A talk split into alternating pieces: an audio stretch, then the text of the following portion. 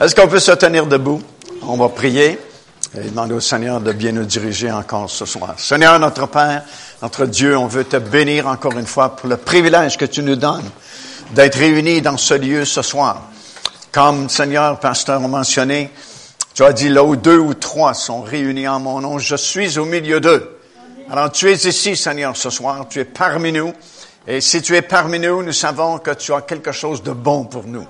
Alors, Seigneur, ouvre notre cœur, ouvre notre intelligence ce soir, afin qu'on puisse entendre ta parole, qu'on puisse la recevoir dans nos cœurs, qu'elle puisse nous faire du bien, nous soutenir durant cette nouvelle année qui débute.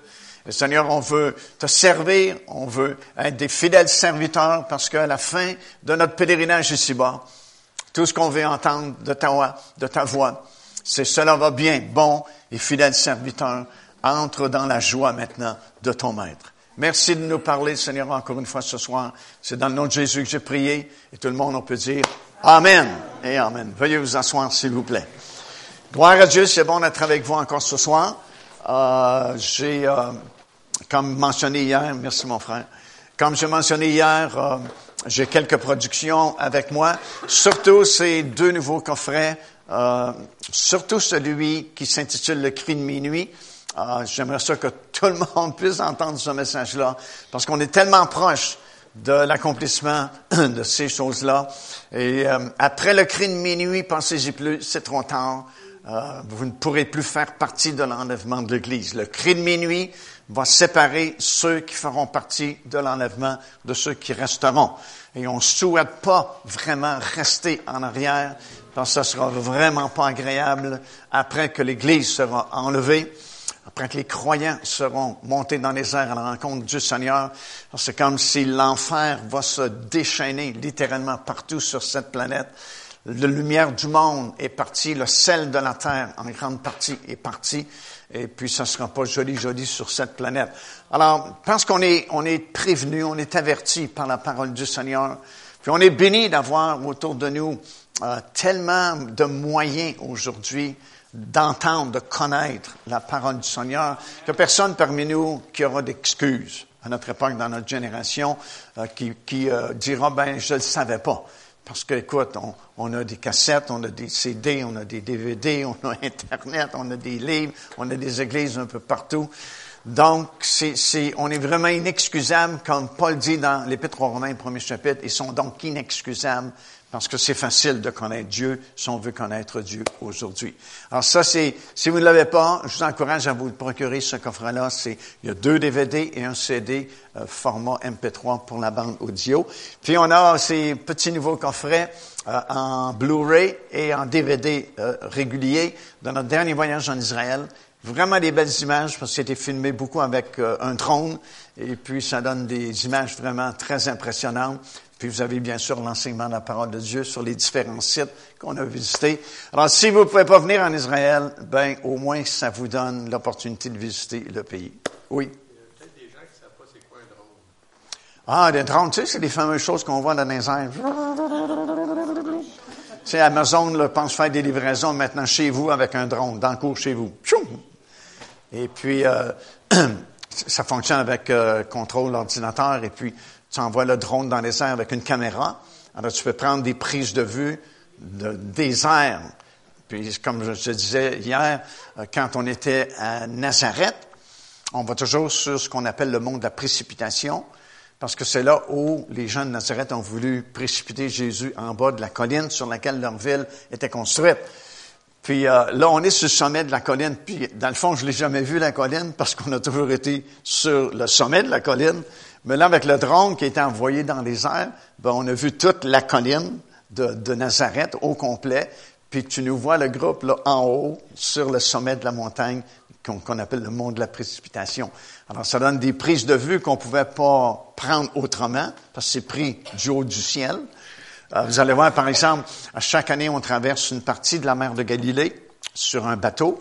Il y a beaucoup de commerçants qui ont des bateaux là-bas pour les touristes, mais il y a surtout un frère messianique euh, qui a accepté le Seigneur Jésus-Christ, qui travaillait sur les autres bateaux.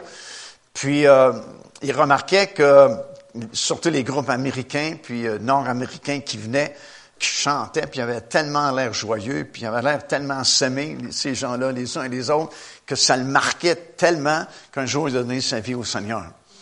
Et puis, euh, il a parti sa propre compagnie. Ça s'appelle euh, euh, euh, Sea of Galilee Worship Boat. Euh, si vous allez sur Internet, vous avez son site web. Puis son nom, c'est Daniel Carmel.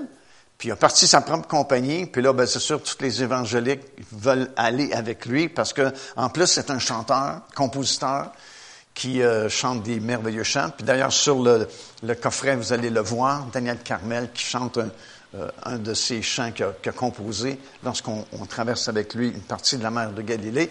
Mais avec le drone, on a pris des prises de vue qu'on n'avait jamais prises au, auparavant du bateau à partir des airs. Alors, c'est vraiment des, prises de vue euh, impressionnantes, tellement belles.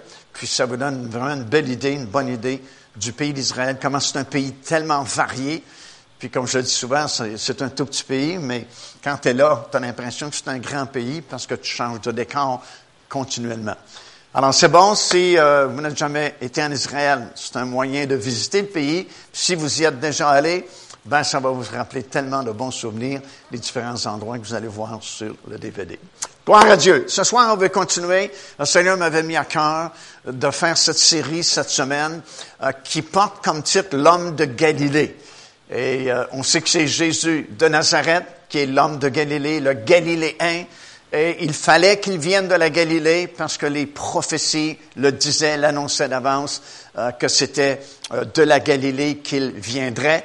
Et même s'il est né à Bethléem, comme nous l'avons étudié, euh, c'est à Nazareth qu'il a grandi dans la Galilée et c'est là où il a fait la plus grande partie également de son ministère, ayant établi ses quartiers généraux dans la ville de Capharnaüm.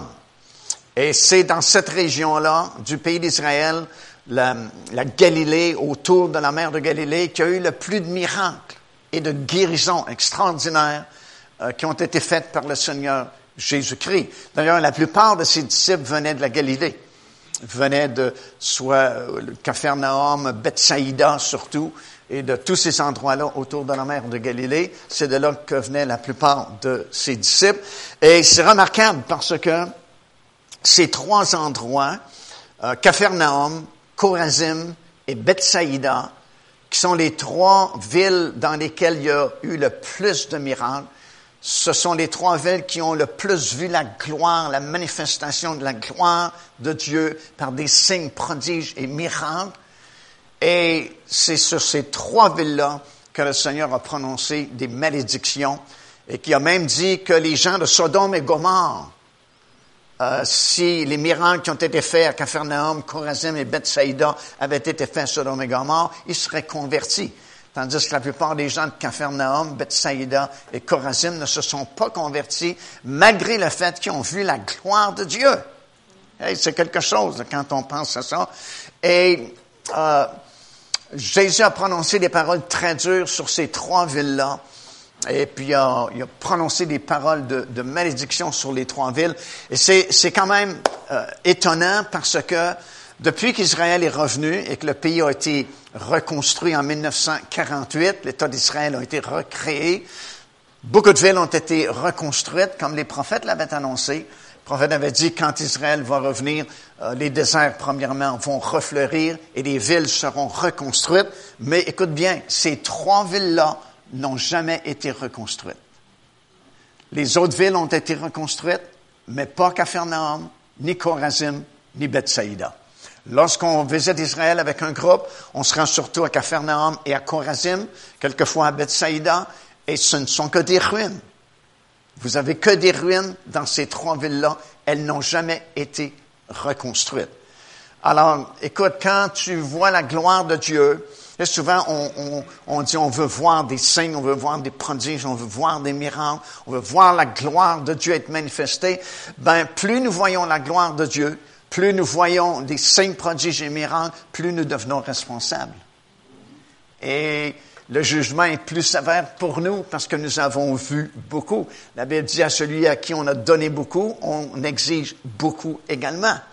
Donc, euh, c'est vraiment une leçon que nous apprenons lorsqu'on visite à chaque fois à ces endroits, ça nous rappelle les paroles du Seigneur, puis le sérieux de la parole de Dieu. Lorsque Dieu déclare quelque chose, wow, ça arrive vraiment. C'est vraiment la parole du Seigneur. Alors, on veut parler encore une fois ce soir de l'homme de Galilée. Et puis, comme on l'a vu, euh, surtout dans l'évangile de Marc, Marc va nous le présenter sous différentes facettes. Il nous a présenté comme, comme on a parlé hier, comme étant le Fils de Dieu. Il nous l'a présenté comme celui qui baptise dans le Saint-Esprit. Il nous le présente comme celui qui guérit les malades. Il nous le présente comme il est le consommateur de notre foi. Il est le leader par excellence et ainsi de suite. Et puis finalement, euh, tous ces termes-là, toutes ces choses-là que nous apprenons au sujet de l'homme de Galilée, euh, on ne peut pas vraiment le connaître comme le Fils de Dieu. On ne peut pas vraiment le connaître comme celui qui baptise du Saint-Esprit et toutes les autres euh, facettes du ministère qui, qui sont décrites dans l'Évangile de Marc, à moins que ça nous soit révélé par Dieu. Parce que les choses de Dieu, la parole de Dieu, l'Église du Seigneur Jésus-Christ, ça fonctionne par révélation. Et si ces choses-là, concernant l'homme de Galilée qu'on est en train de partager cette semaine ensemble, si ça nous est pas révélé par Dieu lui-même, ben c'est juste des mots. C'est juste des termes. C'est juste des versets qu'on lit dans la Bible, mais ça n'a pas beaucoup de signification pour nous, puis ça n'a pas beaucoup d'effet pour transformer, changer nos vies. C'est juste des titres, c'est juste des mots que nous lisons dans la parole de Dieu.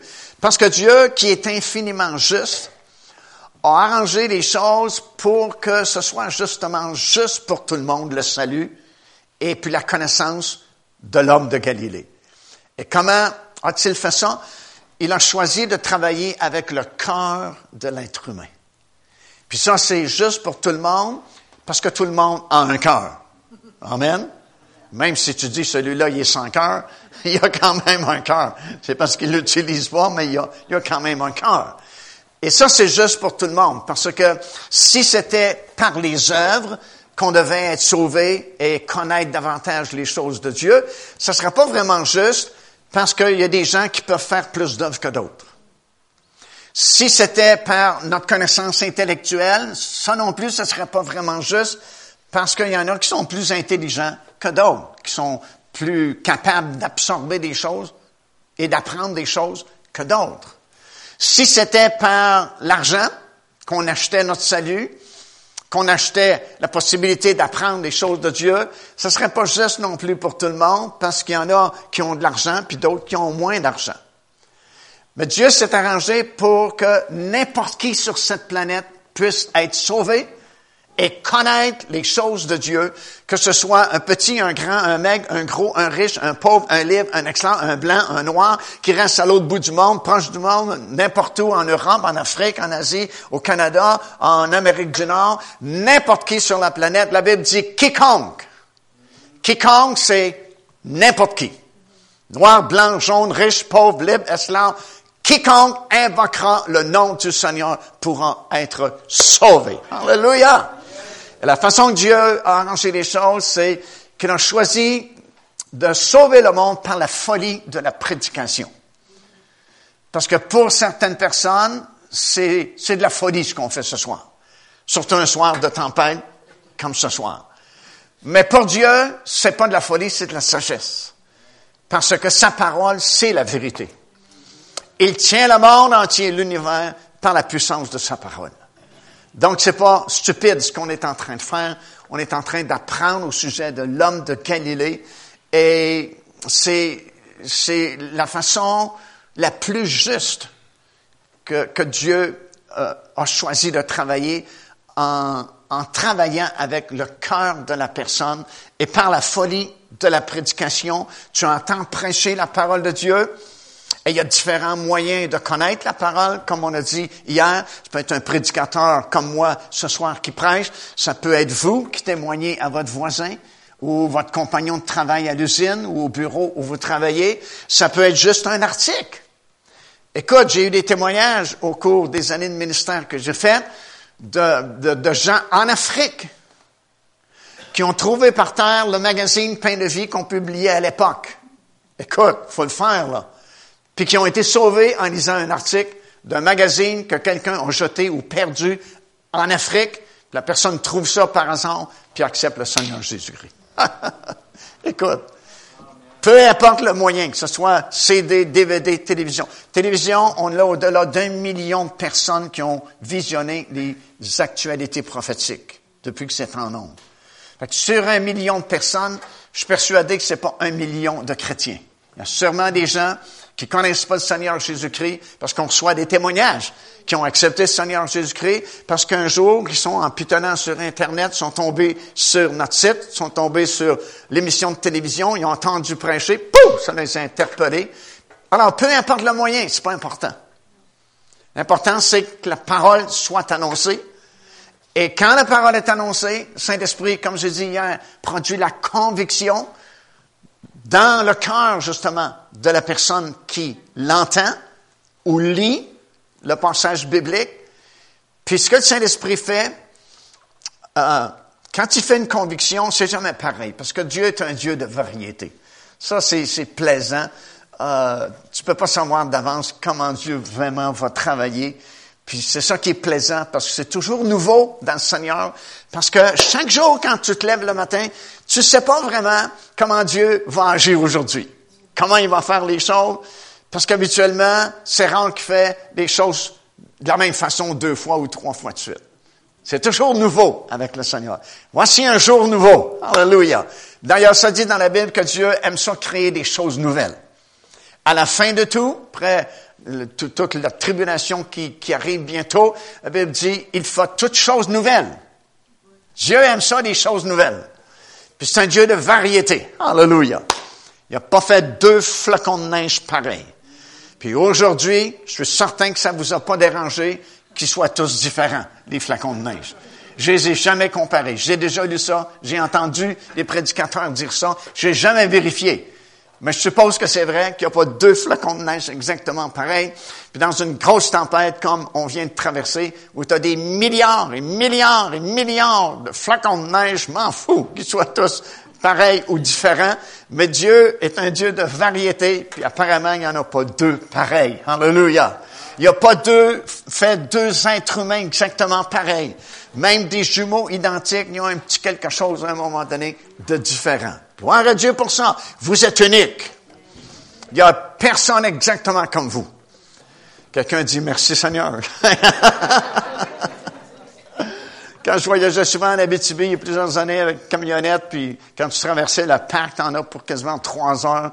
Tout ce que tu vois, c'est des arbres, des sapins, des épinettes, des sapins, des épinettes, des sapins. Fais changement, des épinettes, des sapins, des épinettes, des sapins.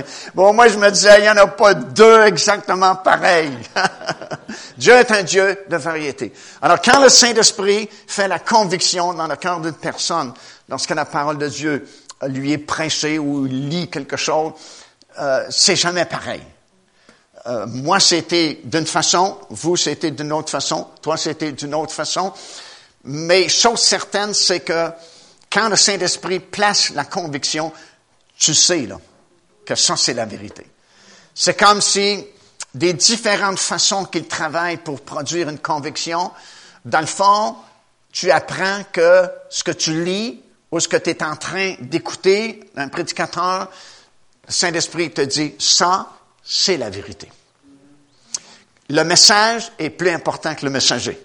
Des fois, ça peut être quelqu'un qui est pas tout à fait correct dans le Seigneur. Moi, j'ai vu des gens qui témoignaient l'Évangile puis qui vivaient vraiment loin de la sainteté chrétienne. Mais ça menait des âmes au Seigneur quand même. Parce que le message, lui, il est bon. Peut-être que le tuyau qui amène l'eau est pas bon, mais le message est bon. Et Saint-Esprit te montre que, wow, ça, ce que tu entends ou ce que tu lis, c'est la vérité. Et puis là, comme on dit souvent, là, la personne prend sa décision. Si tu acceptes d'accepter justement le Seigneur Jésus-Christ, accepte de, de, te repentir de train. Parce que dans le fond, c'est juste ça. La repentance, c'est de reconnaître que tu es un pécheur. Puis d'accepter le seul sauveur disponible, le Seigneur Jésus-Christ. C'est pas compliqué, la repentance c'est reconnaître ton besoin. Reconnaître que tu es un pécheur, tu es perdu, puis il y a seulement lui qui peut te sauver. C'est simple, mais c'est compliqué en même temps, parce qu'on était tous un peu orgueilleux, et puis euh, on se pensait toujours plus fin que tout le monde.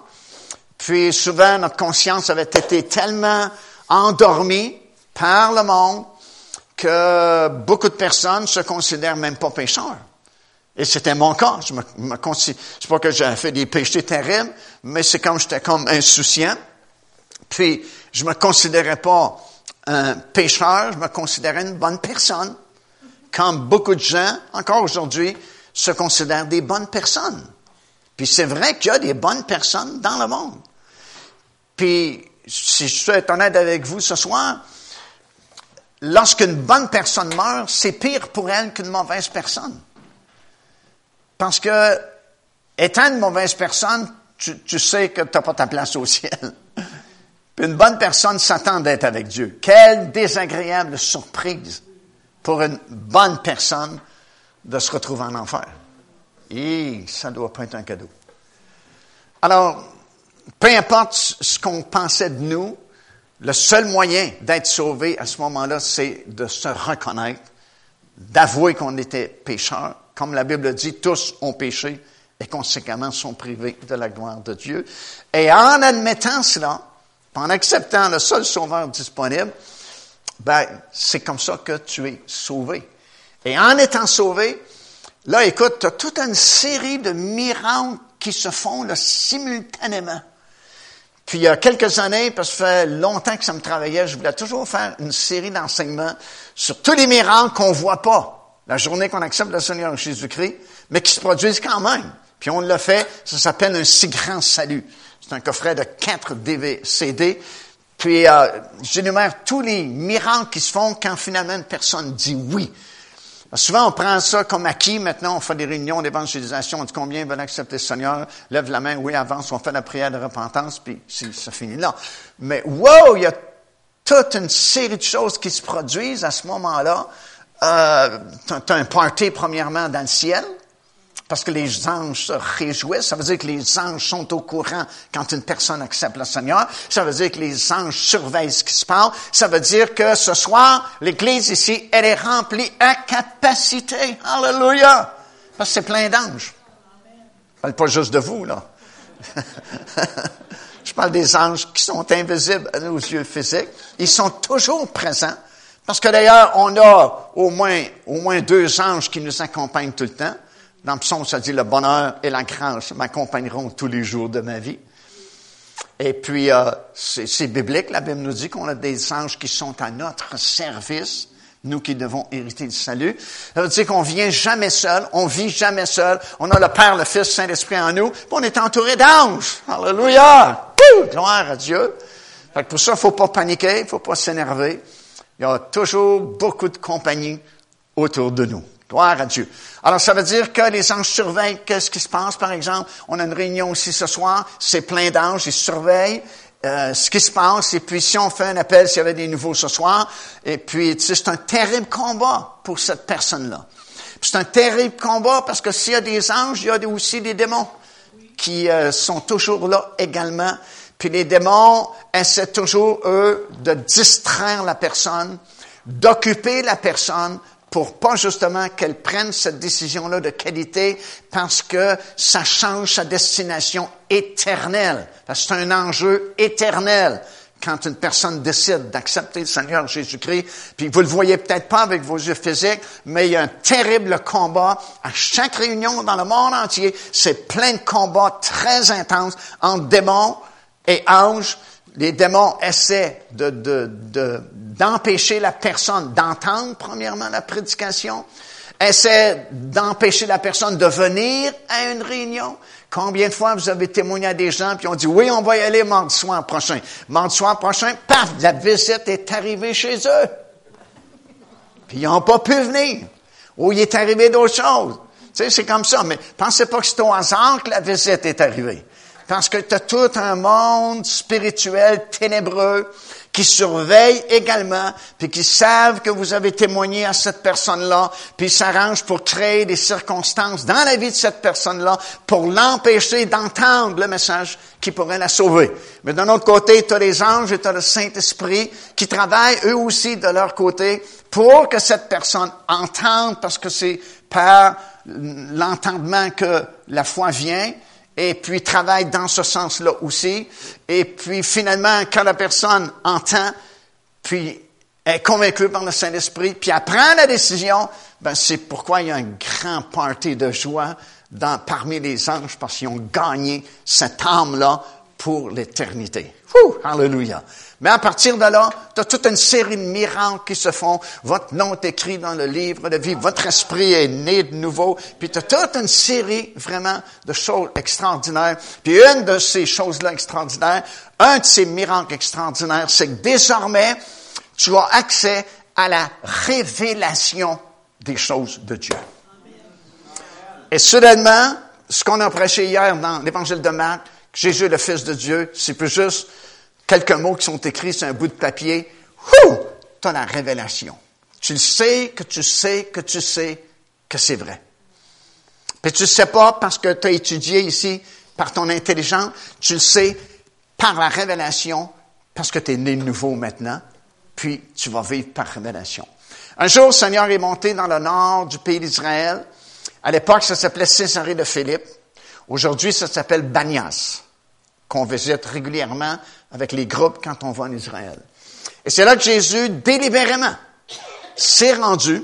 ça, c'est loin de Jérusalem. C'est peut-être tout près de 200 kilomètres ou 150 kilomètres au nord de Jérusalem, dans le nord du pays d'Israël, pour faire sa grande déclaration qu'il allait bâtir son Église. Puis il y a une raison, ou peut-être plusieurs raisons, pour lesquelles il a décidé de faire sa déclaration là, à Césarée de Philippe, alors qu'il aurait pu la faire à Jérusalem, il aurait pu la faire à Jéricho, il aurait pu la faire à Capharnaüm. Non, il a décidé de la faire à Césarée de Philippe. Il est là avec ses apôtres et il leur demande cette question, qui dit-on que je suis? c'est dans Matthieu chapitre 16. Puis euh, les disciples qui sont là, ils ont répondu selon ce qu'ils avaient entendu dire des gens. Les gens avaient des opinions au sujet de Jésus. Comme les gens de votre ville ici, ils ont des opinions au sujet de Jésus. Si vous faisiez un sondage, supposons la semaine prochaine, dans les rues, ici, dans les maisons, puis la question du sondage, c'est qu'est-ce que vous pensez de Jésus? Vous auriez toutes sortes de réponses. Parce que les gens ont des opinions. Avec les disciples, ben, ils ont dit les opinions qui circulaient à l'époque. Ben, ça, ça dépend des gens. C'est ça, ça dépend des gens. Il y en a qui disent que tu es Jean-Baptiste. C'est curieux que les gens disaient que Jésus c'était Jean-Baptiste parce que Jean-Baptiste venait de mourir. On lui avait coupé la tête. Fait que des gens pensaient qu'il était revenu, puis que Jésus, c'était Jean-Baptiste qui était revenu. D'autres, euh, les disciples ont dit, disent, c'est Jérémie. Bizarre que les gens pensent que Jésus, c'est le prophète Jérémie, qui est mort depuis longtemps aussi. D'autres disent que tu es un prophète, tout simplement. Mais Pierre, comme vous savez, s'est distingué parmi les autres, puis a dit, tu es le Christ, le Fils du Dieu vivant. Et qu'est-ce que Jésus lui a répondu? Tu es heureux, Simon Pierre, parce que là, ça, ça vient pas de ton intelligence, ça vient pas de la chair et le sang, mais c'est mon Père qui, quoi? T'a révélé cela. C'est pas parce que Pierre était plus intelligent que les autres. C'est pas parce que Pierre avait plus étudié que les autres c'est qu'il y a eu une révélation de Dieu le Père que Jésus, c'est pas Jérémie, c'est pas Jean-Baptiste, c'est pas juste un prophète, c'est le Christ, le Fils du Dieu vivant. Et quand il a déclaré cette révélation, tu sais, comprends-tu là? C'est la différence entre les opinions et une révélation. Les gens du monde ont des opinions. Vous qui êtes sauvés, vous avez la révélation. Les gens du monde ne peuvent pas connaître Jésus comme le Fils de Dieu, à moins d'être nés de nouveau. Et en naissant de nouveau, ils ont, ils ont désormais accès à la révélation de Dieu, des choses de Dieu. Woo! Hallelujah. Pour ça que c'est plaisant d'être sauvé puis de vouloir avancer dans la connaissance du Seigneur Jésus-Christ, parce que ça marche par révélation. C'est pas question d'argent. C'est, c'est, c'est même pas question d'intelligence. C'est question de révélation. Si t'en veux, tu vas en avoir, mon ami. T'en veux pas, tu n'en auras pas. Mais tu as accès. Mais si t'en veux pas, Seigneur t'en donnera pas de force. Mais maintenant que tu es sauvé, écoute, tu as le droit tu as ton billet, tu as accès aux révélations de la parole de Dieu. Alors, si tu dis, Seigneur, moi, je suis gourmand, je veux, je veux tout connaître ce que je peux connaître. Parle-moi par révélation. Paf! Saint-Esprit dit, wow, en voici un ou en voici une qui s'intéresse aux choses de Dieu. Paf! Paf! Sais, mon popcorn, là? Poup, poup, poup, ça, ça change ta vie. Parce que c'est par révélation qu'on vit. Si tu n'as pas de révélation de façon régulière, tu vas sécher dans l'Église. Tu vas devenir, comme je dis souvent, comme les petits raisins, petites boîtes rouges là, de Californie, les raisins secs. Tu sais comment ils sont fripés. Là. Tu vas devenir sèche comme ça, parce que c'est par révélation qu'on est sauvé, puis par révélation qu'on avance dans les Écritures. quand Saint-Esprit te révèle des choses, c'est comme une bombe. Wow! Tu peux pas t'empêcher de, Ouh, Alléluia. Parce que tu viens de comprendre quelque chose par révélation. Ça, c'est notre vie, c'est notre pain quotidien qui nous garde aller, puis qui nous garde vibrants, puis qui nous garde enthousiasmés jusqu'à la fin. je trouve ça triste des fois, tu sais, des gens qui ont commencé comme des lions dans la vie chrétienne, puis wouh, ils finissent comme sont, sont, sont, tellement tristes à la fin, tellement comme amers, tellement dans la critique, le murmure. Puis c'est pas, c'est pas supposé d'être comme ça. Dieu n'a pas planifié les choses comme ça. Tu supposé, c'est contraire, de gloire en gloire, de meilleur en meilleur, de révélation en révélation. Tu supposé de finir glorieusement. Alléluia. Ça, c'est la parole du Seigneur. Alors, tu peux pas connaître l'homme de Galilée vraiment, à moins de le connaître par révélation. Tu peux pas connaître le Fils de Dieu à moins que ça te soit révélé. C'est pour ça que c'est dur de, discuter avec les gens qui ne sont pas sauvés, parce que là, on est juste sur le niveau intellectuel. Puis ils ne peuvent pas comprendre ce que vous comprenez. Essayez pas de donner un cours biblique à quelqu'un qui n'a pas accepté le Seigneur Jésus-Christ.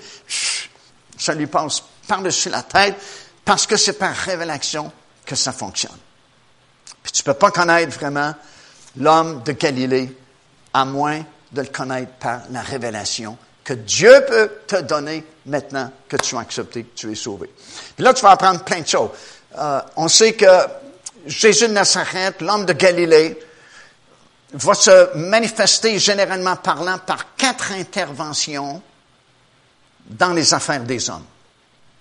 Il y a trois de ces interventions-là qui lui sont souveraines. Autrement dit, il ne demande pas l'opinion du monde, il ne demande pas la permission du monde, il va intervenir dans ces trois choses-là sans consulter le monde. Mais une de ces quatre interventions-là, elle est optionnelle. Ça dépend de vous. Première intervention, on a parlé hier, 1 Timothée, 1er chapitre, verset 15, c'est une parole certaine, entièrement digne d'être reçu que Jésus-Christ est venu dans le monde. Il y a à peu près 2000 ans maintenant, Jésus-Christ, l'homme de Galilée, est venu dans ce monde. Il est né, comme ça dit dans Galates chapitre 4 et au verset 4, d'une femme née sous la loi. Lorsque les temps furent accomplis, la Bible dit, Christ est né d'une femme sous la loi. Il est venu dans ce monde. Il n'a pas demandé l'opinion de personne. Il n'a pas consulté le gouverneur de la ville de Jérusalem. Est-ce que c'est correct? Tu sais, Dieu n'a pas appelé ou, consulté euh, Hérode ou n'importe qui qui gouvernait à cette époque-là? Pour lui dire, euh, est-ce que vous êtes d'accord que mon fils naisse à, Bethléem euh, d'ici quelques, quelques mois ou quelques semaines? Non. Il n'a pas demandé la permission à personne. Il a juste déclaré qu'il va naître un jour. Et ici, dans Galates chapitre 4, verset 4, ça dit, il est né quand les temps furent marqués ça, c'est une intervention souveraine de Dieu. Il consulte personne, il envoie son Fils pour sauver le monde. Deuxième intervention, sans consulter personne, il va revenir bientôt pour chercher sa fiancée. Dans les airs, nous allons monter à la rencontre du Seigneur. Ça non plus, il ne demande pas la permission à personne. Il n'a pas consulté les autorités de ce. Il n'en a pas parlé aux dirigeants et au gouvernement de ce. C'est un décret qui est déjà passé. Jésus l'a annoncé un jour, à une heure précise, un moment précis. Il va venir dans les airs et ceux qui se sont préparés vont monter dans les airs à sa rencontre et vont disparaître de cette planète. Alléluia. Que vous y croyez ou non, ça fait aucune différence, ça va arriver quand même. Que les gouvernements du monde y croient ou non, ça ne fait aucune différence, ça va arriver quand même. Tout comme la naissance de Jésus-Christ devait arriver, peu importe si les gens croyaient ou non. En fait, la grande majorité des gens ne croyaient pas à la première venue de Jésus, mais il est venu quand même. Qu'est-ce que j'ai dit hier? Hérode lui-même, gouverneur de Jérusalem, il sait même pas que ça fait deux ans que Jésus est né.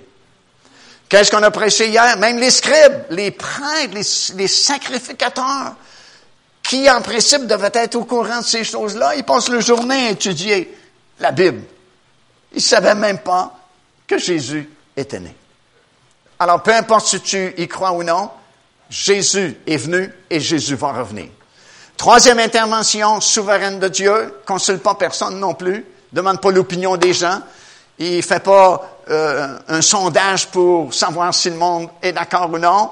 Ce même Jésus va revenir en personne cette fois-là, sur cette terre une deuxième fois, va mettre son pied sur le sommet de la montagne des Oliviers, qui est en face de Jérusalem, et veut, veut pas, croyez pas, il va établir son royaume partout sur cette planète. Alléluia! Il va avoir un seul gouvernement mondial, le gouvernement de Dieu, qui va diriger à partir de la ville de Jérusalem, qui va d'abord être restaurée pour la période du règne de Milan.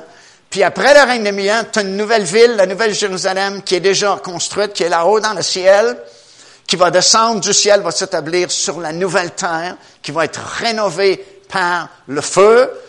Et là, c'est le royaume de Dieu à tout jamais qui va contrôler la planète et le monde entier, l'univers au complet. Et cette troisième intervention-là, Dieu ne demande pas l'opinion des gens non plus.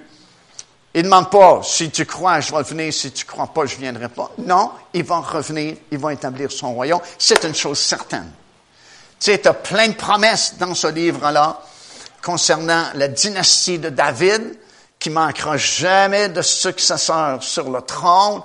Puis la promesse a été faite à Jésus-Christ qui vient de la lignée de David, et il faut que la parole s'accomplisse, puis il faut qu'un jour, que tu aimes ça ou que tu n'aimes pas ça, que tu y crois ou non, ou que ça a l'air de ça ou ça n'a pas l'air de ça, un jour, le descendant de David, Seigneur Jésus-Christ, va régner à partir de Jérusalem et va établir son gouvernement partout sur sa planète. Et c'est là que vous devez dire Amen.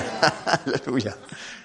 Il reste une de ces quatre interventions qui n'est pas souveraine pour Dieu, elle est optionnelle.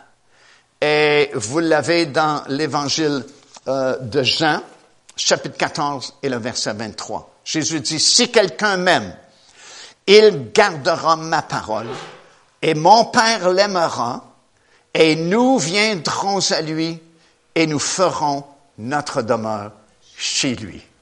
Wouh! Cet homme de Galilée, qui est venu dans ce monde sans consulter la population mondiale.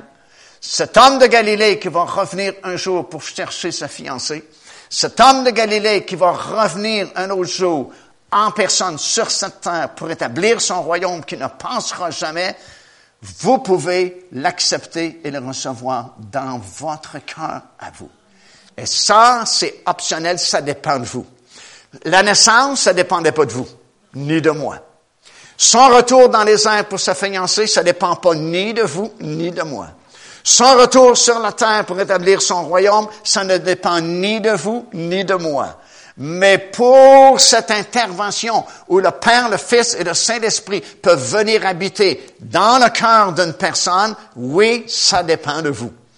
Si vous dites oui à la conviction du Saint-Esprit, le Père, le Fils et le Saint-Esprit viennent habiter et dit, nous viendrons à lui et nous ferons notre demeure chez lui. Certaines versions de ce passage-là disent, je, nous, nous, allons nous manifester ou nous montrer à lui.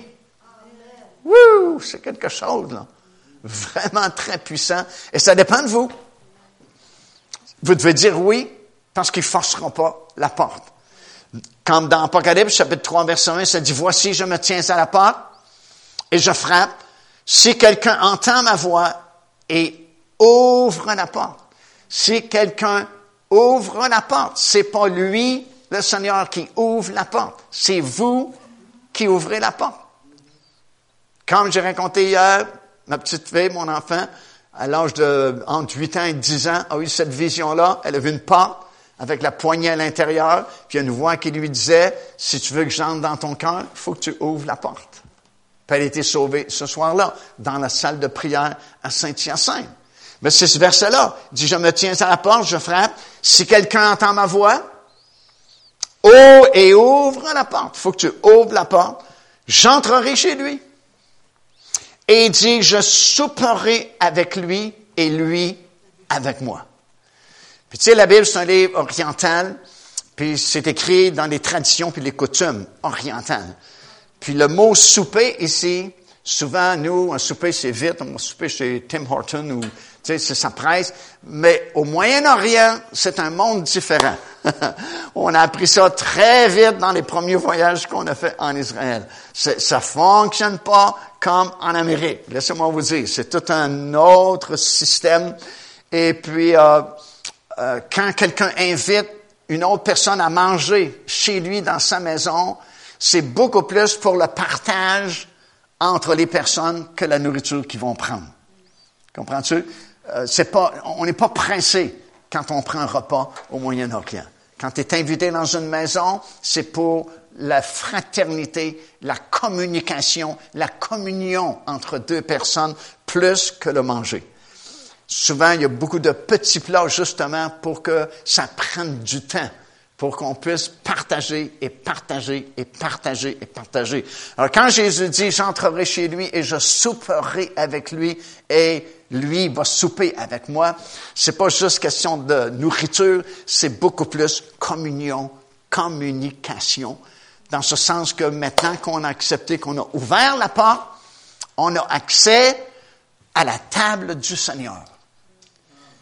On peut venir dans sa présence et ne pas être pressé. C'est à peu près le seul endroit, écoute, à l'époque où nous vivons, où tu peux te permettre de ne pas être pressé. Amen. Tu sais, aujourd'hui, tu te lèves le matin, ça presse, ça presse, ça presse. Faire la barbe, blablabla, faut aller travailler, ça presse, ça presse. Dîner, on juste 30 minutes, dîner, ça presse, ça presse. Réveiller l'après-midi, ça presse, ça presse. Il y a des deadlines, il faut rencontrer euh, des dates butoirs, puis ça presse, ça presse. Il y a manger le soir, ça presse parce qu'on a quelque chose dans la soirée, ça presse, ça presse. Tout le monde est pressé, tout le monde est stressé. Mais tu peux venir Au moins, je n'ai un qui est stressé.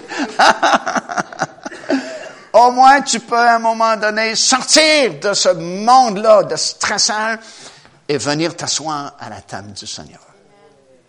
Puis là, il dit, on va souper ensemble. Tranquillement. Bloquons, essayons de bloquer à un moment donné dans nos horaires chargés, un moment où on n'est pas pressé. On s'assoit, puis on partage des choses avec le Seigneur. Ça va vous déstresser, vous allez être moins nerveux, puis c'est là que vous allez entendre la voix de votre bon berger. Puis c'est là que les révélations nous sont communiquées. Quand on prend le temps de prendre le temps de manger, de souper avec le Seigneur. Alléluia! C'est bon, Mario, continue. OK, je vais continuer. Écoute, c'est pas nouveau, l'homme de Galilée. C'est pas arrivé, tu sais, la Bible n'a pas été fait en secret, là, puis tout à coup, le Messie est arrivé. Non, c'était préparé depuis le jardin d'Éden. Parce que la promesse a été faite tout de suite après la chute de nos premiers parents qu'un rédempteur qui va venir un jour dans le monde, puis va rétablir la communion puis la communication avec Dieu. Puis petit à petit, morceau par morceau, euh, parcelle par parcelle, mini-révélation par mini-révélation. Dieu a préparé le chemin depuis très longtemps à partir du livre de la Genèse jusqu'à la journée où Christ est né à Bethléem. Si bien que si les fameux scribes qu'on a parlé hier et les sacrificateurs qui étaient censés être consacrés à Dieu et connaître la parole de Dieu avaient fait leur devoir, ils auraient été là à Bethléem pour accueillir le roi Jésus. Mais comme vous savez, il n'y avait personne à Bethléem pour accueillir le roi de gloire. Mais c'est pas parce que les choses ont été faites en secret. Écoute bien certains passages ici. Dans Hébreu chapitre 10, verset 7, Jésus dit ceci, dans le rouleau du livre, il est question de moi. Le rouleau du livre, c'est l'Ancien Testament. Jésus dit, dans l'Ancien Testament, là, il est question de moi. Regardez ce que ça dit dans Jean chapitre 5, verset 39. Jésus dit à ces, ces pharisiens qui étaient devant lui, il dit, vous sondez les Écritures. Puis ça, je peux dire Amen à ça, parce que je l'ai vu combien de fois en Israël. Les scribes sondaient les Écritures à journée longue. Ils font ça à journée longue, scruter les Écritures. Parce que, dit-il, vous pensez avoir en elles la vie éternelle, et ce sont elles qui rendent témoignage de moi, dit Jésus. Alors déjà dans l'Ancien Testament, l'Ancien Testament rendait témoignage à l'homme de Galilée. C'était pas quelque chose de fait en secret. En plus, Dieu avait déjà parlé à plusieurs prophètes dans l'Ancien Testament concernant la venue du Seigneur Jésus-Christ un jour dans le monde. Par exemple, 1 Pierre, premier chapitre, verset 10 à 12, dit ceci, les prophètes qui ont prophétisé, touchant la grâce qui vous était réservée, ont fait de ce salut l'objet de leur recherche. Parce qu'il y avait des paroles prophétiques qu'ils donnaient, puis ils comprenaient pas le sens des paroles. Ça dit, ils ont fait des recherches pour savoir, waouh, c'est quoi ces belles paroles-là que nous annonçons? Ça dit qu'ils ont fait des recherches de, ces paroles-là, l'objet de leur recherche et de leur investigation. Voulant sonder l'époque et les circonstances marquées par l'Esprit de Christ qui était en eux. Wow, c'était pas caché. L'Esprit de Christ était déjà sur les prophètes de l'Ancien Testament. Et qui attestait d'avance les souffrances de Christ. Alors, l'Esprit du Seigneur annonçait et attestait d'avance aux prophètes de l'Ancien Testament que le Christ devait souffrir. Quelque chose, ça. Pas fait en secret, non. Les prophètes le savaient parce qu'ils ont reçu les paroles prophétiques attestant euh, les, les souffrances de Christ et la gloire dont elles seraient suivies. Il leur fut révélé, parce qu'ils cherchaient, ils cherchaient, puis n'étaient pas capable de trouver une réponse satisfaisante, mais il leur fut révélé que c'était pas finalement pour eux, ces belles paroles-là. Voyez comment on est privilégié? C'était pour nous, ces belles paroles-là. C'est même pas pour les prophètes de l'Ancien Testament. Ce n'était pas pour eux, mais pour vous, qu'ils étaient seulement les dispensateurs de ces choses qui vous ont été annoncées maintenant par ceux qui vous ont prêché l'Évangile par le Saint-Esprit envoyé du ciel et dans lesquels les anges désirent plonger leur regard. Fait que c'était pas quelque chose qui était fait à la dernière minute, la venue de l'homme de Galilée dans ce monde. C'était préparé longtemps d'avance. Dans le livre, Jésus dit déjà, il est question de moi dans l'Ancien Testament. Les prophètes ont prophétisé justement au sujet de l'homme de Galilée, comment il devait souffrir, comment les gloires suivraient les souffrances. Et même euh, Jésus, vous savez, après sa résurrection, on sait qu'il a vécu pendant 40 jours sur cette terre avant de retourner au ciel dans son corps glorieux. Puis ça devait être toute une école biblique, 40 jours d'enseignement intensif avec Jésus dans son corps glorieux. Moi, j'aurais aimé être là. Et euh, à un moment donné, parce qu'il a son corps glorieux, il peut faire bien des choses qu'il ne pouvait pas faire avant dans son corps humain, peut apparaître, disparaître, tchoum, poum, poum, passer au travers les murs. Ça aussi, j'ai tellement hâte d'avoir mon corps glorieux parce qu'il n'y a plus de limitation. Tu n'es plus limité par le physique. Plus besoin de passer par la porte. Puis déplacer soudainement, tu n'as plus, besoin d'Air Canada. Tu, paf! Hallelujah. Pas besoin de dormir le soir, on ne sera jamais fatigué. Puis, euh, tu sais, ça va être vraiment, vraiment plaisant. Embarquez-moi pas là-dessus parce que ça va me, déranger. Mais, il y a encore laurier, qui peut apparaître, disparaître, pchou, pchou, pchou. Puis à un moment donné, il y a ces fameux deux disciples qui retournent dans le petit village de Maïus. Vous vous souvenez d'eux? Puis, on, sont tellement tristes parce que ils ne savent pas que Jésus est ressuscité. Leur foi est morte avec Jésus quand Jésus est mort sur la croix. Puis ils se retournent en, bon, ils expriment leur tristesse, puis on, on avait bien cru pourtant que c'était vraiment le Messie, puis blablabla. Bla, vous savez l'histoire, Jésus apparaît soudainement entre les deux, puis se met à parler avec eux. Puis ils ne le reconnaissent même pas quelque chose. Il y aurait tout un message à faire là-dessus, mais j'ai pas le temps ce soir. Écoute bien ce que Jésus a fait. Ça dit ici dans Luc chapitre 24, verset 27, et commençant par Moïse. Écoute, on retourne loin là dans l'Ancien Testament. Commençant par Moïse et par les fameux prophètes que je viens de mentionner, il leur expliqua dans toutes les Écritures ce qui le concernait. Aïe, aïe. Pas surprenant qu'ils ont dit après les disciples d'Emmaüs que quand il parlait, là, lui, notre cœur brûlait à l'intérieur. Puis ça, c'est le plus grand message de toute la Bible, d'après mon humble opinion. Jésus qui prêche au sujet de Jésus. C'est quelque chose, là. Jésus a pris, là, pendant qu'il marchait, là, à partir de Moïse. Écoute, tu as du matériel, là, tu peux parler longtemps. À partir de Moïse, il a commencé à sortir toutes les références dans l'Ancien Testament qui le concernaient. Puis après, ils ont dit, wow, ça brûlait dans notre cœur quand il parlait, parce que c'est la parole de la vérité, puis parole de révélation que l'homme de Galilée était déjà révélé dans l'Ancien Testament à partir de la Genèse, puis Moïse, puis tous les prophètes de l'Ancien Testament qui ont parlé à son sujet. D'ailleurs, écoute bien ça, ça c'est fort. Premier livre de la Bible. On ne peut pas aller plus loin, là. C'est le, premier livre de la Bible.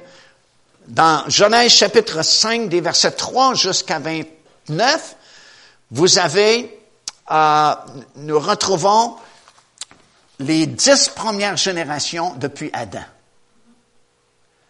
Puis il y a dix noms de patriarches qui sont nommés. Puis je vais vous les nommer. Adam, Seth, Enoch, Kenan, Malalael, Jéred, euh, Enoch, Methusalem, Lémec, puis Noé. De Adam jusqu'à Noé, tu as dix noms qui sont mentionnés, des générations. Écoute bien la signification de chaque nom. Ça, c'est vraiment impressionnant. Adam signifie homme. Seth signifie destinée. Enoch signifie mortel. Kenan signifie souffrance. Malalahel signifie et Dieu béni. Jéren signifie descendra. Enoch signifie enseignant. Methusalem signifie sa mort apportera. Lémec signifie ceux qui désespèrent et Noé signifie réconfort. Si tu mets les significations tout ensemble, voici ce que ça donne. L'homme est destiné à la souffrance mortelle, mais le Dieu béni descendra en enseignant que sa mort apportera un réconfort à ceux qui sont désespérés. Écoute, même si les rabbins auraient voulu organiser quelque chose comme ça, ils n'auraient jamais été capables parce que c'est des générations. Tu as dix noms à partir d'Adam jusqu'à Noé et la signification du nom de chacune de ces dix personnes-là, ça fait cette phrase-là quand tu mets bout à bout. Écoute, c'est une parole prophétique concernant l'homme de Galilée qui va venir un jour, qui va donner sa vie sur la croix de Golgotha afin justement que ceux qui sont désespérés trouvent du réconfort. Tu sais, tu peux pas organiser ça. La parole de Dieu est unique au monde entier. C'est vraiment un livre inspiré de Dieu. En plus, tu beaucoup de figures dans l'Ancien Testament. En plus des paroles prophétiques dont on vient de parler, à partir de Genèse, à partir de Moïse, puis tous les autres prophètes qui ont prophétisé concernant la venue de l'homme de Galilée. En plus, tu des symboles, des figures. c'est vraiment intéressant d'étudier les figures, les symboles de l'Ancien Testament. C'est une richesse vraiment euh, incomparable.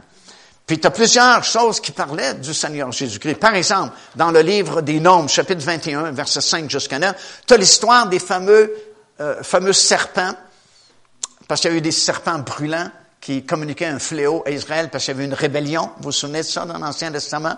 Puis les gens mouraient à gauche, à droite. Puis euh, Dieu parlé à Moïse parce qu'ils ont crié pour avoir une guérison, pour que la plaie s'arrête. Puis Moïse a dit de clouer un serpent sur une perche. Puis tous ceux qui simplement regardaient le serpent étaient guéris. Mais à l'époque, c'était difficile à faire un rapport avec le Seigneur Jésus-Christ, mais c'était une image du Seigneur Jésus-Christ crucifié sur la croix de Golgotha.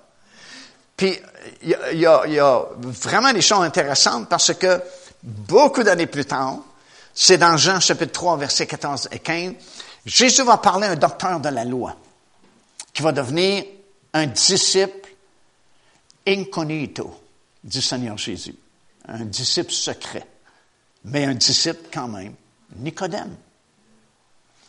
Et il va lui dire ceci, et comme Moïse éleva le serpent dans le désert, il faut de même que le Fils de l'homme soit élevé, afin que quiconque croit, en lui ait la vie éternelle. Alors, wow, on comprend que il y avait un, symbolisme. C'était une figure, c'était pas juste un geste au hasard que Dieu a fait. Il dit, tiens, euh, prends un serpent, tu l'as, puis m'aller sur un poteau, puis tous ceux qui vont juste le regarder. Écoute, juste le regarder sont guéris. Mais c'est une figure c'est comme une école, quelque chose pour nous enseigner qu'un jour, l'homme de Galilée sera lui aussi crucifié sur un poteau, une croix, et tous ceux qui regarderont à lui seront guéris, seront sauvés, seront délivrés. Alléluia, c'est quelque chose de fort. cest dire qu'on parlait déjà symboliquement de l'homme de Galilée quand Israël tournait en rond dans le désert pendant 40 ans. Plus tard, il a fallu que Ézéchias détruise ce serpent d'airain parce que c'était devenu une idole. On lit ça dans 2 Rois, chapitre 18 et le verset 4. On était venu à adorer le, serpent d'airain. Mais c'était juste une représentation de l'homme de Galilée qui serait crucifié. Puis, certains chercheurs euh, disent que c'est vraiment de cette façon-là qu'il a été crucifié, comme le serpent. Le serpent est comme twisté sur le, le poteau.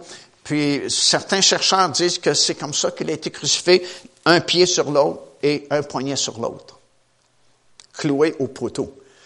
Puis c'est pas dans ses mains comme on voit souvent des images parce que ça tiendrait pas sur la croix, mais c'est dans le poignet parce qu'on considérait le poignet partie de la main à l'époque biblique et que c'est comme ça qu'il aurait été crucifié sur la croix avec le clou dans les poignets. Et ça fait beaucoup de sens parce que je sais pas si vous vous souvenez, quand Jacob est sur le point de mourir en Égypte, et puis Joseph va lui présenter ses deux fils, Manassé et Ephraim, puis il va demander la bénédiction du papa, et puis Jacob va venir comme ça, parce qu'il a placé Manassé à la droite, parce que Manassé, c'est l'aîné, le plus vieux. Puis comme je l'ai dit hier, si vous faites une recherche dans la Bible des premiers-nés, puis des prémices, il y a toute une richesse d'enseignement, là, parce qu'il y a une bénédiction spéciale sur les premiers-nés. Puis c'est toujours de la main droite qu'on bénit le premier-né. Puis normalement, Joseph s'attendait à ce que Jacob mette sa main droite sur Manassé, sa main gauche sur Ephraim. Mais Jacob a mis ses mains croisées, comme Christ sur la croix de Golgotha, comme ça. Et Joseph a repris Jacob. Il a dit, non, c'est pas comme ça. C'est lui qui est l'aîné. Alors c'est ta main droite sur lui. Jacob, non, non, il dit, je sais ce que je fais. Parce que Joseph pensait que Jacob, qui était avancé en âge, qui voyait moins bien, s'était trompé. Puis qu'il se méprenait entre Manassé puis Ephraim. Mais il a dit, non, non, je sais ce que je fais. Il dit, n'inquiète-toi pas, Manassé, lui aussi, va être une grande nation, mais Ephraim va être une plus grande nation. Puis vous savez sans doute le reste de l'histoire. Euh, les dix tribus se sont séparées des deux autres. Les dix tribus du Nord ont été appelées Ephraim. Dans Osée, surtout le prophète Osée, il prophétise beaucoup sur Ephraim, sur les dix tribus du Nord, qui ont été euh, déportés en Assyrie. Et puis les Assyriens, à l'époque, avaient coutume de mélanger les gens qu'ils prenaient en captivité avec leurs propres gens et prenaient des habitants de leur pays pour repeupler le pays qu'ils avaient vidé par les gens qui avaient transportés dans leur pays. Fait qu'il y avait un mélange là. C'est pourquoi on a souvent appelé ça les dix nations perdues, parce qu'ils sont comme multipliés parmi les nations. Mais c'est pas arrivé par hasard. C'était le plan de Dieu, parce que Dieu avait son plan établi d'avance. Il savait que Jésus venait pour le peuple juif au début, mais que les Juifs étaient pour le rejeter, mais que déjà Dieu savait qu'il y avait une moisson parmi les non-Juifs de par le monde entier, et que Ephraim deviendrait une figure, un symbole justement. Euh, c'est comme lui qui va engendrer cette grande moisson-là parmi les gentils, comme la Bible appelle les non-Juifs, ou les non-Juifs du monde entier. Alors, tu sais, tout se tient dans la parole de Dieu. Puis Jacob, c'est sûr qu'il comprend pas toute l'importance du geste qu'il fait, mais il a obéi à la direction du Saint-Esprit qui était sur lui en faisant la bénédiction des mains croisées. Ça représentait Christ également sur la croix de Golgotha, comme le serpent d'airain sur le poteau dans le désert. Parce que Christ, lorsqu'il est mort, est pas mort juste pour le peuple juif, mais pour quiconque parmi le monde entier, juif ou non juif, Quiconque invoquera le nom du Seigneur sera sauvé. Et il répète le geste de Jacob avec ses bras croisés parce que la droite, c'est toujours pour le peuple juif, puis la gauche, c'est toujours pour les non-juifs. D'ailleurs, le souverain sacrificateur, quand une fois par année, il se préparait à entrer dans le Dieu très saint, il devait se placer sur le sommet de la montagne des Oliviers. Il y avait le sacrifice de la Génisros, prenait le sang du sacrifice dans sa main droite, et transférait le sang dans sa main gauche et il faisait sept fois l'aspersion euh, devant le tabernacle ou la tente à partir de la montagne des Oliviers avec la main gauche. Et, même si vous demandez et vous demandiez à l'époque au souverain sacrificateur pourquoi il faisait ça comme ça, il sait même pas. Mais on comprend aujourd'hui pourquoi. Le sang est d'abord coulé pour le peuple juif, mais aussi pour la main gauche, les nations du monde, et l'aspersion se fait de la main droite à la main gauche vers le tabernacle de Dieu. Alléluia! tout se tient dans la parole de Dieu, puis c'est pas une surprise que l'homme de Galilée est arrivé, et même s'il n'y a personne pour l'accueillir, c'est parce qu'ils n'ont pas écouté, ils n'ont pas été attentifs, ils n'ont pas suivi les révélations de Dieu, parce que depuis le livre de la Genèse, on en parle, et on donne des exemples, et on utilise des symboles, on utilise des figures, et plus que ça, on donne des paroles prophétiques. Même Michée a donné le lieu même où l'homme de Galilée viendrait au monde. À Ephrata, puis il spécifie, parce qu'il y avait deux Bethléem à l'époque, il spécifie Ephrata, la plus petite ville d'Israël. Alors, autant ils étaient sans excuse, nous, nous sommes sans excuse. Encore moins aujourd'hui, on est encore plus responsable, on a moins d'excuses aujourd'hui, parce qu'on a beaucoup plus de connaissances et de facilité à connaître des choses de Dieu. Mais si on ne connaît pas, c'est tout simplement parce que ça ne nous intéresse pas. C'est pas plus compliqué que ça. Parce que si ça nous intéressait, on serait dedans. Tu sais, si on vous dit, il faut tuer un petit cours pour avoir 15 millions de dollars, tu vas le suivre, le petit cours. Tu vas le suivre pourquoi? Pour 15 millions de dollars. Mais pour les choses de Dieu, ça a moins d'attrait pour nous parce qu'on ne les voit pas avec nos yeux. Ce sont des choses invisibles. Mais attention, la Bible dit les choses invisibles sont plus réelles que les choses physiques. Pourquoi? Parce que les choses physiques, un jour, il n'y en aura plus. Des millions, il n'y en aura plus un jour. Les bancs ici, un jour, il n'y en aura plus. Mais les choses invisibles sont éternelles. Nouvelle Jérusalem qui est déjà construite, qui est là-haut dans le ciel, elle est éternelle. Elle va toujours exister. Et puis tout le reste qu'on lit dans la parole du Seigneur, ça ne se détruira jamais. Ça ne pensera jamais. C'est des choses éternelles. Amen. Euh, juste en terminant, encore euh, ici, Jésus parle à Nicodème, puis lui révèle quelque chose qui s'est passé très longtemps auparavant, puis il explique que c'était une figure de cet homme de Galilée qui sera euh, crucifié sur le poteau, la croix lui aussi. Écoute, David, psaume 22. Psaume 22, c'est un psaume qui parle de la crucifixion du Seigneur Jésus-Christ. Puis, tu sais, il parle, ils ont, percé mes mains, ils ont percé mes pieds. C'est comme un psaume prophétique de la crucifixion. Mais attention, quand David a composé ce psaume-là, la crucifixion n'existait pas. Il ne pouvait pas copié sur un modèle qu'il a vu de personnes crucifiées, ça n'existait pas encore. Mais c'est comme parole prophétique concernant l'homme de Galilée dont les mains seront percées et les pieds seront percés. Même il prophétise, verset 10, ils partageront mes vêtements et ils tireront au sort ma tunique. Tu sais, c'est spécial ça aussi. Parce que quand Jésus a comparu devant le souverain sacrificateur de l'époque, c'était Caïphe, euh, quand euh, il lui a posé la question, où Jésus n'avait pas le choix de répondre parce qu'avant il répondait pas, mais le souverain sacrificateur lui a dit, je t'abjure par le Dieu vivant de me dire si oui ou non tu es le Fils de Dieu. Là, il faut que Jésus réponde parce que tout le monde sait qu'à l'époque, quand le souverain sacrificateur te dit, je t'abjure de me répondre, si tu réponds pas, tu commets un péché. En plus, tu attires le malheur sur le peuple d'Israël. Alors Jésus doit répondre parce qu'il doit être sans péché. Puis il va y répondre, tu l'as dit, je suis le Fils de Dieu. Puis il va répondre par une partie du psaume 110. Psaume 110, c'est là où Jésus jure à son Fils que tu es sacrificateur pour toujours selon le rang de Melchisédek. Alors, Caïphe n'est pas fou, c'est un souverain sacrificateur, il est intelligent. En plus, vous vous souvenez, il avait déjà prophétisé concernant Jésus, qui est plus avantageux qu'un seul homme meurt que tout le peuple. Donc, il sait qu'un jour, le véritable souverain sacrificateur, selon le rang de Melchisedec, doit venir, puis là, il pense qu'il l'a devant lui. Alors, quand Jésus lui répond ça, puis il répond par le psaume 110, c'est comme s'il dit à Caïphe, je suis l'accomplissement du psaume 110. Je suis le, vrai souverain sacrificateur. Vous autres, tous ceux qui ont pensé jusqu'à toi, c'est juste une figure. C'est juste une répétition pour mon jour, où moi je serai le véritable souverain sacrificateur, puis il n'y en aura pas d'autre après moi, parce que mon ministère finira jamais. Quand Caïphe a compris ça, il a déchiré son vêtement.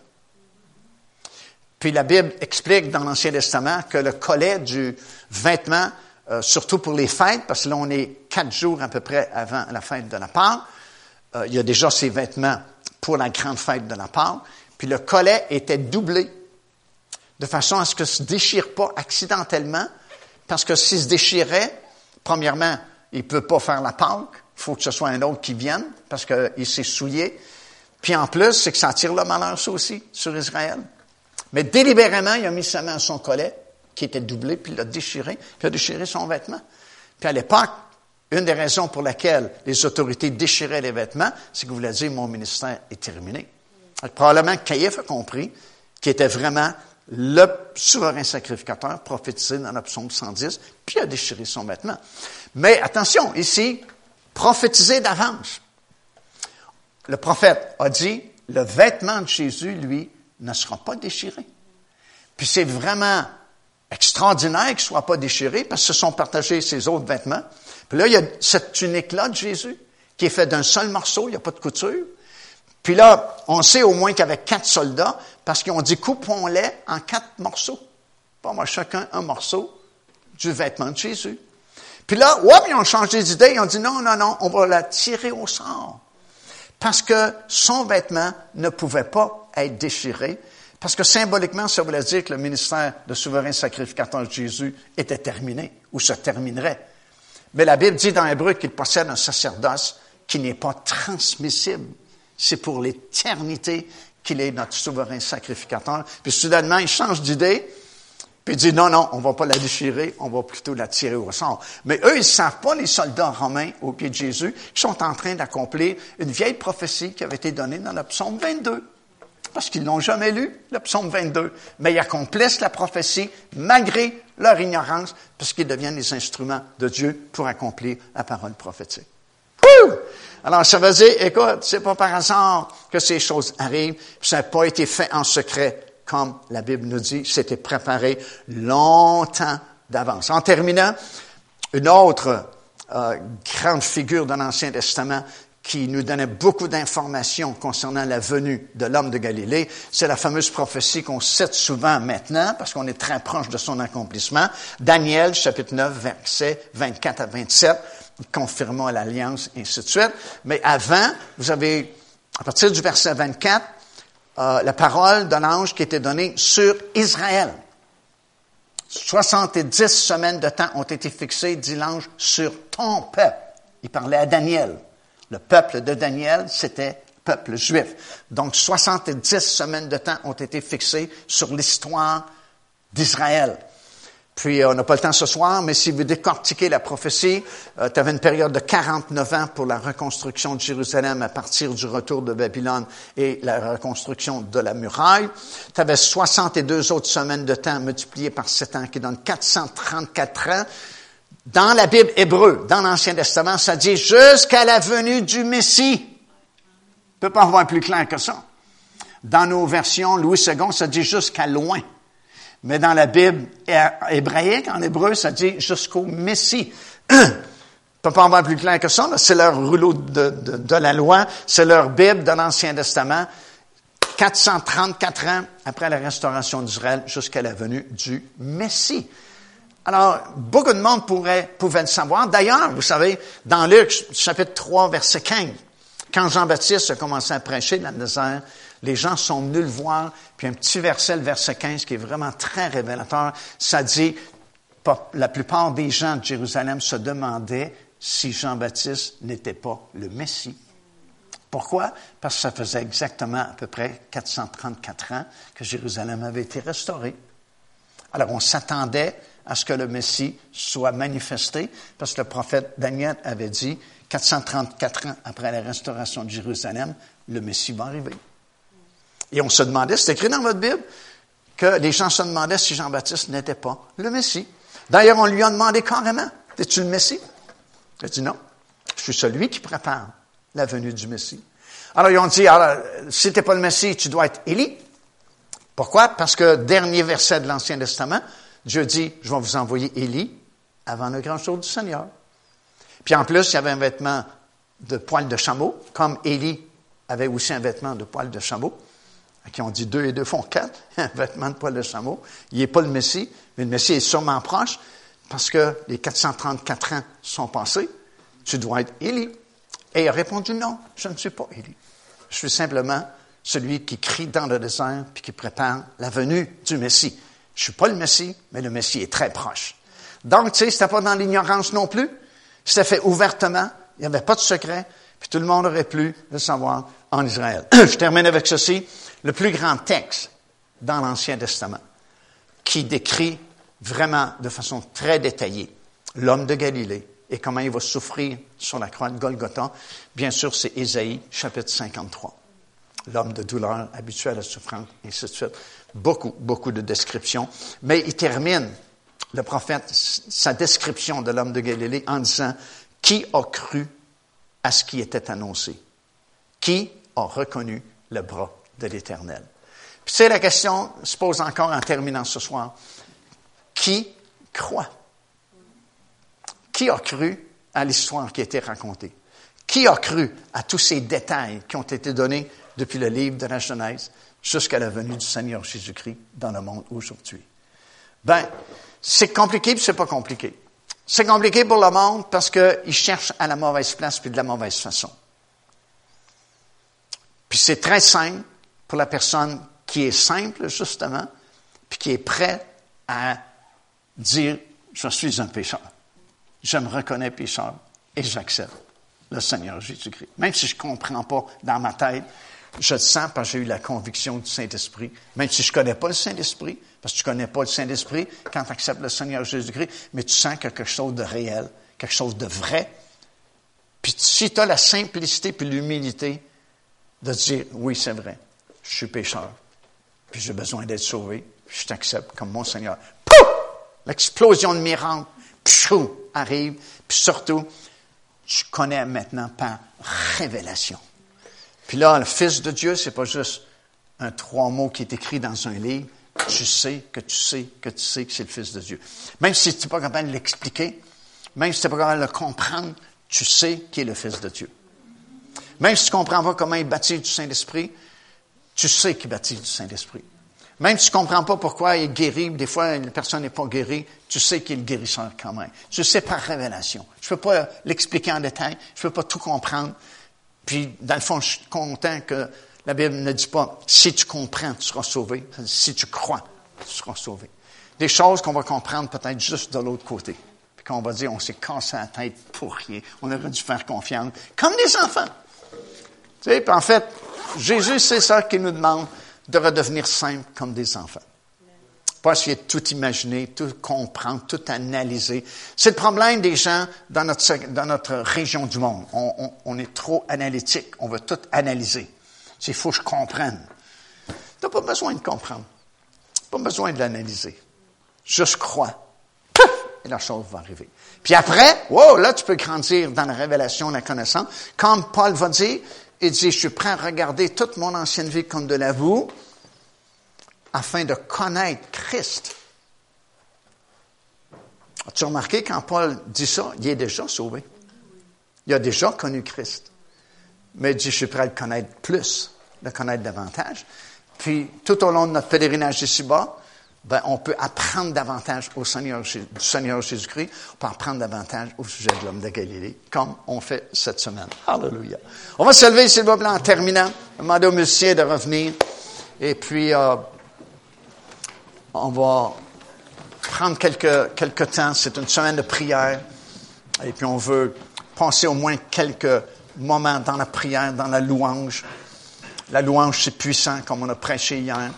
La prière, c'est un moment, justement, où on est déstressé, où on dit, bon, on pense plus aux choses du monde, on pense plus à notre travail, on pense plus euh, aux tracas, aux soucis de la vie. On prend un moment ce soir. Ça peut être juste cinq minutes, ça peut être dix minutes, ça n'a pas d'importance.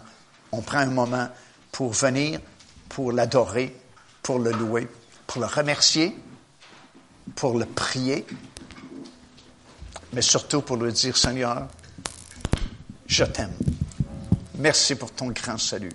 Merci pour tous tes bienfaits. Merci de prendre soin de nous. Merci de nous garder. Merci d'être en avant de nous, en arrière de nous, chaque côté de nous. Tu nous protèges, tu nous entoures de ton amour. Nous sommes ta famille. Merci Seigneur. Prenons quelques minutes ce soir pour le louer, pour l'adorer et pour